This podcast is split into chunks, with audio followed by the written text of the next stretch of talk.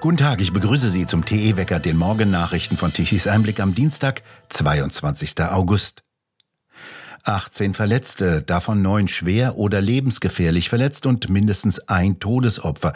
Dies ist das Ergebnis von gewalttätigen Auseinandersetzungen in der vergangenen Woche in Deutschland. In Nürnberg verletzte ein Gast seinen Gastwirt mit dem Messer. Der 44-Jährige wurde in das Krankenhaus gebracht.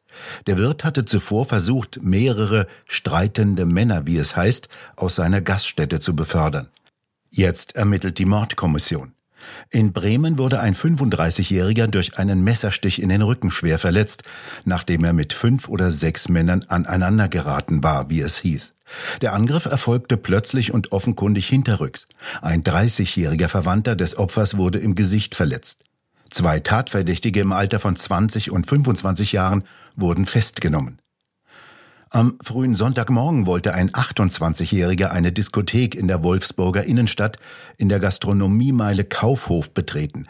Dabei oder kurz danach wurde er von einem Unbekannten mit dem Messer attackiert und lebensgefährlich verletzt. Vier Bekannte des Opfers wurden leicht verletzt.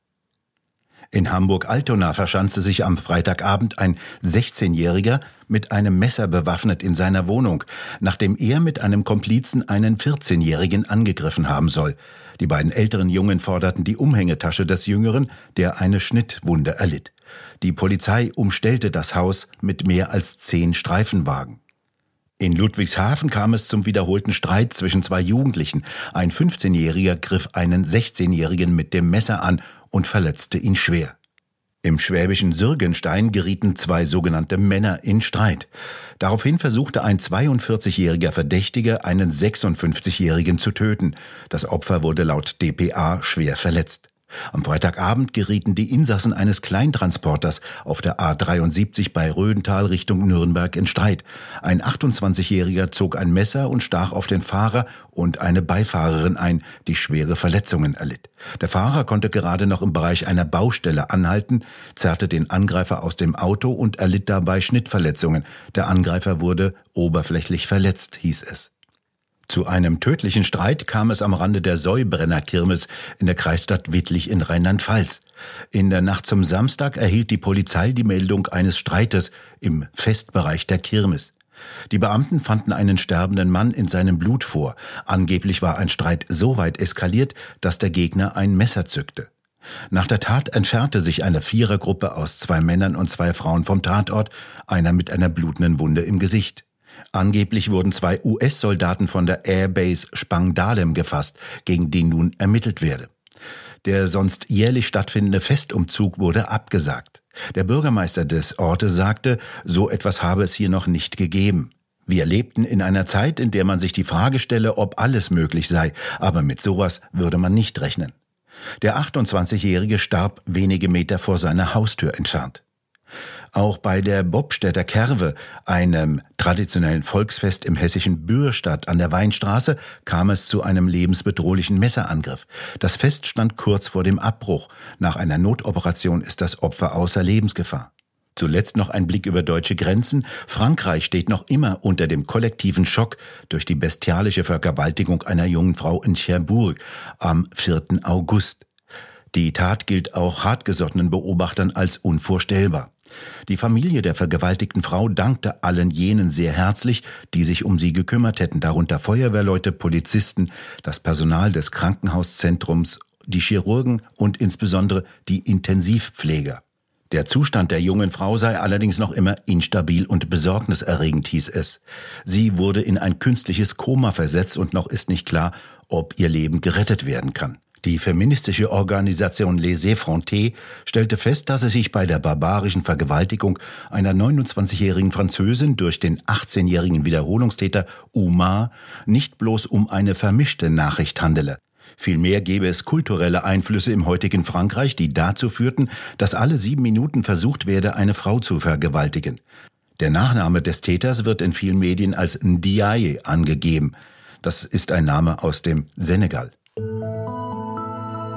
Die Gemeinden nehmen ihren Unternehmen so viel Geld ab wie noch nie. Gewerbesteuereinnahmen 2022 auf neuem Höchststand, heißt es beim Statistischen Bundesamt. Die Gemeinden erzielen Rekordeinnahmen, übernimmt die Welt dieses Wording. Erneut Rekordeinnahmen aus der Gewerbesteuer in Deutschland, titelt börse.de. Das Geld fließt so stark wie nie.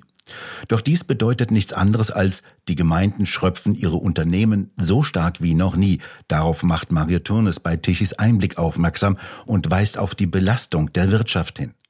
Das Bruttoinlandsprodukt ist trotz Rekordeinwanderung zweimal in Folge zurückgegangen und nun stagniert es. Die Wirtschaft hat im vergangenen Jahr 130 Milliarden Dollar Kapital aus Deutschland abgezogen und die Arbeitslosigkeit steigt trotz Arbeitskräftemangels, ebenso wie die Zahl der erwerbsfähigen Empfänger von Bürgergeld. 70,2 Milliarden Euro musste die Wirtschaft im vergangenen Jahr allein über die Gewerbesteuer an den Staat abgeben. Zum Vergleich 2009, als Deutschland zum letzten Mal in einer schweren wirtschaftlichen Krise steckte, waren es 32,5 Milliarden Euro, also nicht einmal die Hälfte. Damit wurde auch in 2022 ein neuer Rekord bei den Gewerbesteuereinnahmen erreicht, so das Statistische Bundesamt. Dass dieses Geld nun in der Wirtschaft fehlt, so fragt Mario Turnes, kein Wort davon. Der öffentliche Dienst sei im gleichen Jahr um rund 120.000 Stellen gewachsen. Und zum öffentlichen Dienst gehöre auch das Statistische Bundesamt. Die Gemeinden in Sachsen-Anhalt nahmen ihren Unternehmen im vergangenen Jahr 34,8 Prozent mehr ab als 2021.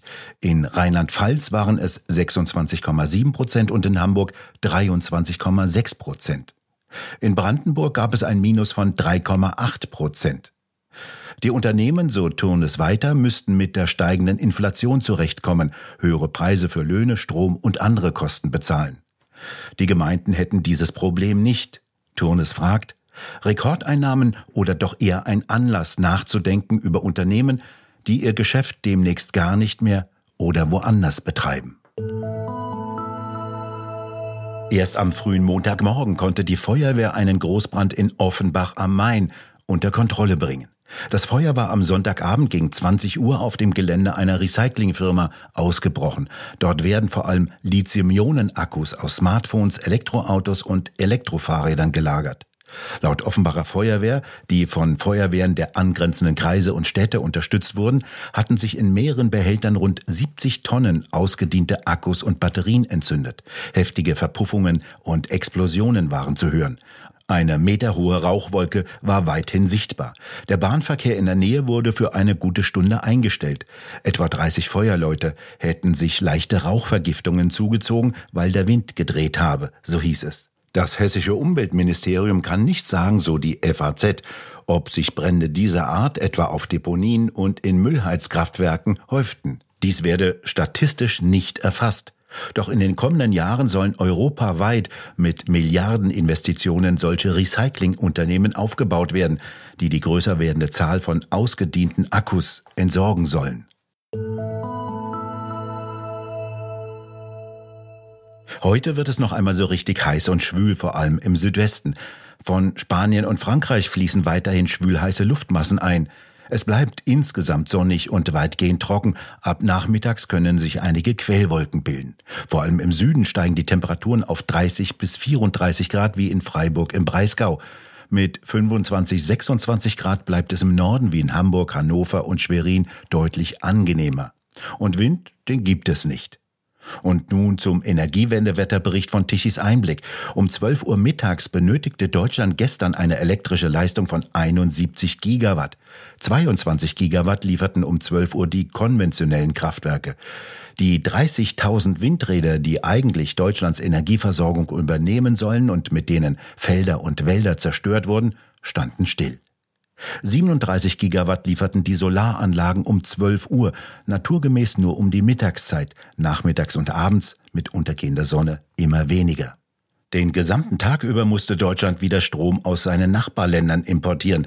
Um 19 Uhr fast 12 Gigawatt an elektrischer Leistung zum wahrhaft horrenden Preis von 187 Euro pro Megawattstunde. Die kostete in früheren Vor-Energiewendezeiten 60 Euro pro Megawattstunde. Wir bedanken uns fürs Zuhören. Schön wäre es, wenn Sie uns weiterempfehlen. Weitere aktuelle Nachrichten lesen Sie regelmäßig auf der Webseite tichiseinblick.de und wir hören uns morgen wieder, wenn Sie mögen.